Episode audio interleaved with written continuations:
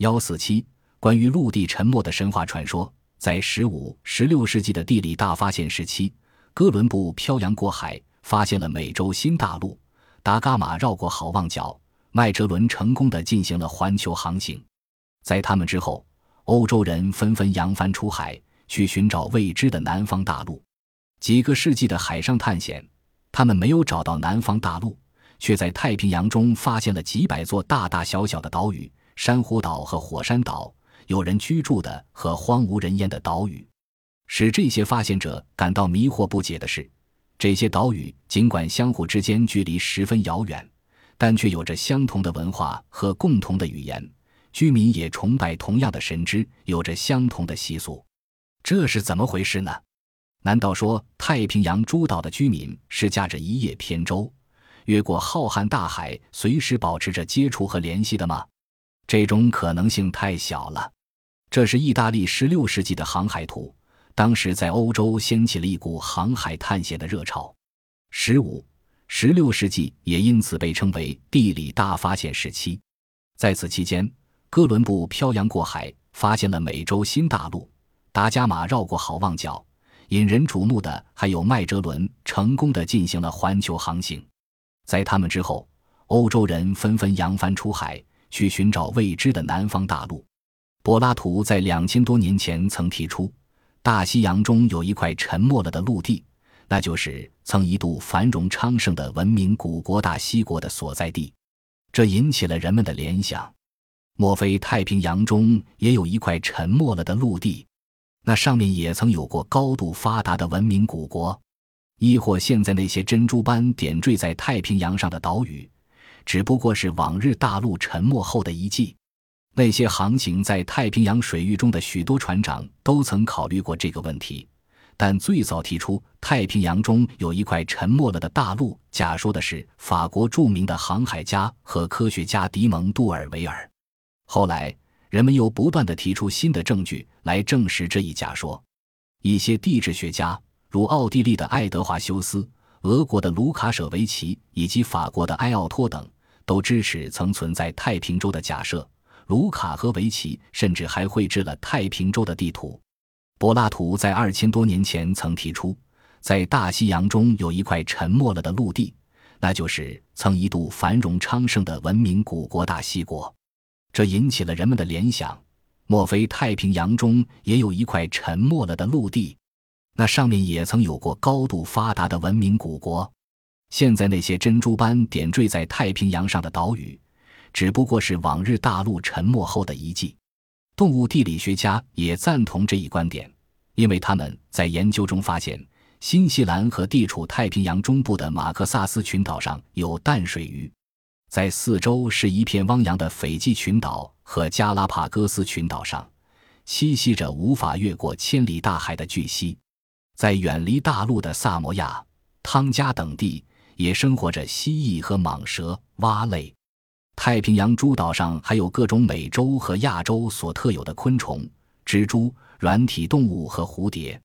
如果没有陆路把这些岛屿同大陆连接起来，这些动物是根本不能越过大海来到这些岛上的。植物地理学家也不甘落后，他们以波利尼西亚诸岛生活着亚洲、美洲和澳大利亚的植物，夏威夷群岛有北美、澳大利亚、波利尼西亚、南美、印度尼西亚和南极的植物群落为证，来说明太平洋中曾经存在过广阔的陆地。尽管谁也没有见过太平洲的存在。但许多书中都提到了太平洲这个神秘的地方。俄国科学院院士、动物地理学的奠基者曼兹别尔汇集了一些资料，于1923年出版了《浩瀚的海洋之谜》一书，全力支持大平洋中曾经存在过广阔的陆地这一观点。第二年，新西兰人种学家麦克米兰·伯劳乌发表了《太平洋之谜》一书，全面论述了太平洲的存在。俄国科学院院士、动物地理学的奠基者曼兹别尔汇集了这些资料，于1923年出版了《浩瀚的海洋之谜》一书，全力支持这一观点。第二年，新西兰人种学家麦克米兰·伯劳乌发表了《太平洋之谜》一书，全面论述了太平洲的存在。伯劳乌认为，复活节岛是太平洲的遗迹，那里生活着有高度文化的居民，但他们不幸在一场灾难中死去了。复活节岛关于陆地沉没的传说、象形文字和独特的宗教，以及当灾难发生时延伸到海边就中断了的道路等，都说明了复活节岛所在的大陆下沉了。伯劳乌断言，复活节岛是太平洲的墓地。太平洲的居民只有在过节或举行宗教仪式时才来到此地。太平洲的贵族死后就葬在这里。岛上的第一个统治者是霍多马多阿。岛上那些巨大的石雕像，高傲的紧闭双唇，两眼下凹，耳垂拖得特别长，显出一副不可一世的神情。这正是那个文明古国的统治者们的尊容。至于科哈乌朗戈朗戈条板、独特的小雕像和岩画。也是毁灭了的古文化的遗迹，复活节岛的独特宗教和礼仪，也是那沉没了的文明古国的遗风。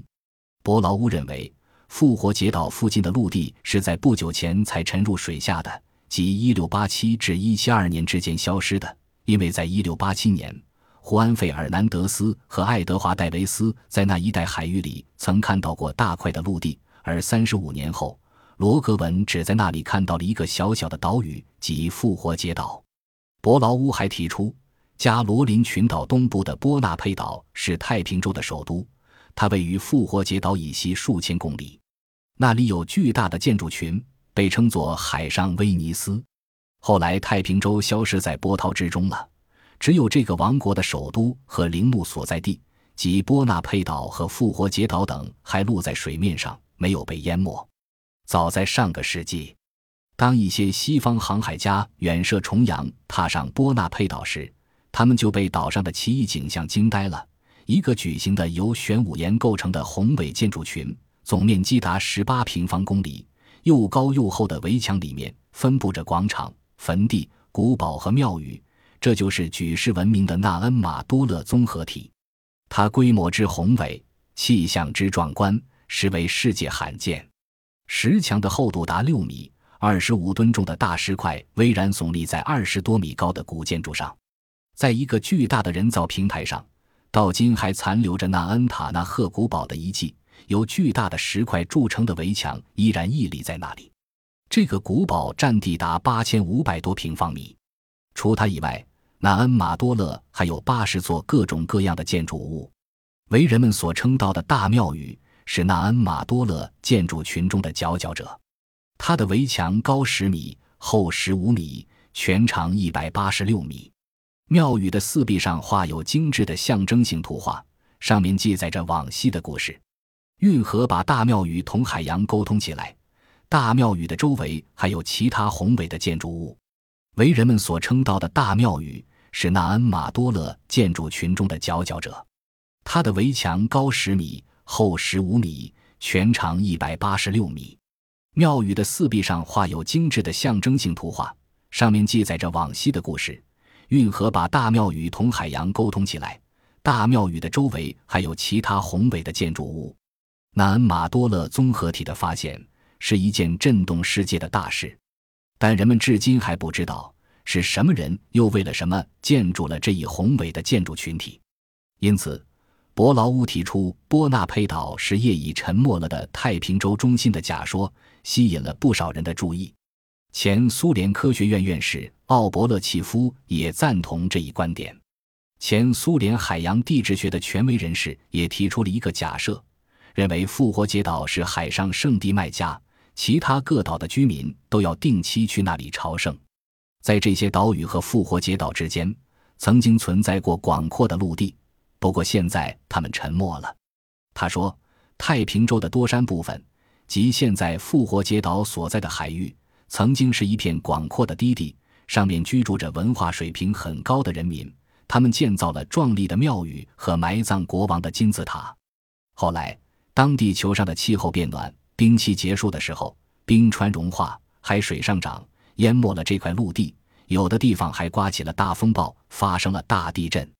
面对着滔滔的海浪，人们就匆忙地雕出了神情严峻的巨大石像，并把它们整齐地排列在海边，以期阻挡住海浪的进攻，拯救临近的城市和村庄。但海水无情，还是吞没了他们的国家，只有复活节岛幸存下来了。那个王国中的居民绝大多数被淹死了，只有少数人逃过了这场灾难，迁居到别处去了。许多年过后，新的居民又来到了复活节岛，他们对岛上的雕像和历史当然就一无所知了。一九四九年前，苏联海洋地质学方面的权威人士。海军少将祖鲍夫也提出了一个假说，认为复活节岛是海上圣地麦加，其他岛的居民都要定期到那里去朝圣。在这些岛屿和复活节岛之间，曾经存在过广阔的陆地，不过现在他们都沉没了。人们在复活节岛周围的海域中发现了许多水下山脉和广阔的水下高原。太平洲传说的支持者认为。这些水下山脉和水下高原都是曾同复活节岛相连的陆地，这块陆地一直伸展到太平洋中部，后来才沉入到海底。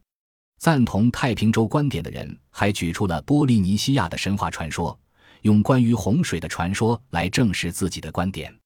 在土阿莫土群岛上流传的一个传说中，就讲到了豪岛居民祖先的故事。豪岛有三个神之瓦吉阿努古。塔涅和顿加罗阿，瓦吉阿努古创造了大地、天空和生物；塔涅把瓦吉阿创造的平坦大地抬了起来，而顿加罗阿造了一个叫奇迹的男人，又用奇迹的肋骨造了一个叫希娜的女人。奇迹和希娜相亲相爱，生儿育女。没过多久，这块空旷的大地上就住满了他们的子孙。后来，这些人开始作恶捣乱。触怒了造物主瓦吉阿，他决心要狠狠惩罚这些不安分守己的人们，于是就吩咐一个叫拉塔的人造了一条大船，船名叫帕巴帕巴伊赫努阿，意思为平坦的大地。拉塔和他的妻子、儿媳和三个儿子上了船，突然间，瓦吉阿神雷霆大发，大雨从天宇的最高处倾盆而下，淹没了整个大地。瓦吉阿神愤怒地把天门柱击断。风把缚住他的铁链刮断，挣脱了锁链的束缚，直向大地袭来。大雨变成了洪水，大地上汪洋一片，土地被淹没了。那些作用力恶多端的人们，统统葬身在洪水之中。只有拉塔一家躲在船里。夏威夷的一些古老传说里也讲到了太平洋中部有一块很大的陆地，后来发生了一场名叫肯阿卡西尼阿烈叶的大洪水，淹没了整个大陆。只剩下一些山峰还露在水面上，这就是现在的波利尼西亚群岛。逃过了这场灾难。六百年后，大水退去了，拉塔从船中走出来，同时得救的还有走兽和飞禽。随着时间的推移，拉塔的子孙又住满了这片劫后的土地。人们一看就知，这同圣经中关于洪水灭世的故事是多么相似啊！但科学家们却异常肯定地说。波利尼西亚所有关于洪水的传说都有许多现代波利尼西亚人所无法理解的单词，这些单词太古老了，早已不再使用了，仅仅保留在这些传说中。而且，波利尼西亚土著居民也都异口同声地说，这些传说早在欧洲人到来之前就有了。夏威夷的一些古老传说里也讲到了太平洋中曾有一块很大的陆地，它北起夏威夷，南到新西兰。西至斐济群岛，东到复活节岛，叫做卡霍乌波卡涅及卡涅太阳国。卡涅是波利尼西亚伟大的生命与光明的神塔涅的夏威夷读法。后来发生了一场叫看阿卡西涅阿列伊，即推翻领袖所统治的海洋的大洪水，淹没了这个大陆，只剩下一些山峰还露在水面上。这就是现在的波利尼西亚群岛。卡涅太阳国的绝大多数臣民都淹死了，只有少数人在聪颖异常的魔法师努乌的帮助下逃到了世界各地。很明显，这个故事已经被西方传教士们改造过了，并加进了圣经中的内容，因而也就不那么可信了。但复活节岛的神话中却没有圣经的痕迹。那里的一则神话讲到，首领发现他的土地正在慢慢的沉入海中。就把自己的仆役和男女老少集中起来，让他们分成两条大船。当他们航行到天涯时，首领看到，除了叫做毛利的那一小块土地外，整个大地都沉到了海底。费马泽尔认为这则神话的内容毋庸置疑。他说：“自然灾害确实发生过。我们可以合乎逻辑的设想，神话里讲到的那部分土地是大岛的一部分，它位于复活节岛的西北方，与土阿莫土群岛连在一起。尽管这些传说或神话讲得神乎其神，但人们从中还是可以看出，太平洋中确实发生过陆地沉没的事件，而且发生的时间还不那么久远。所以人们还有这个印象，并把它编成了传说，变成了神话。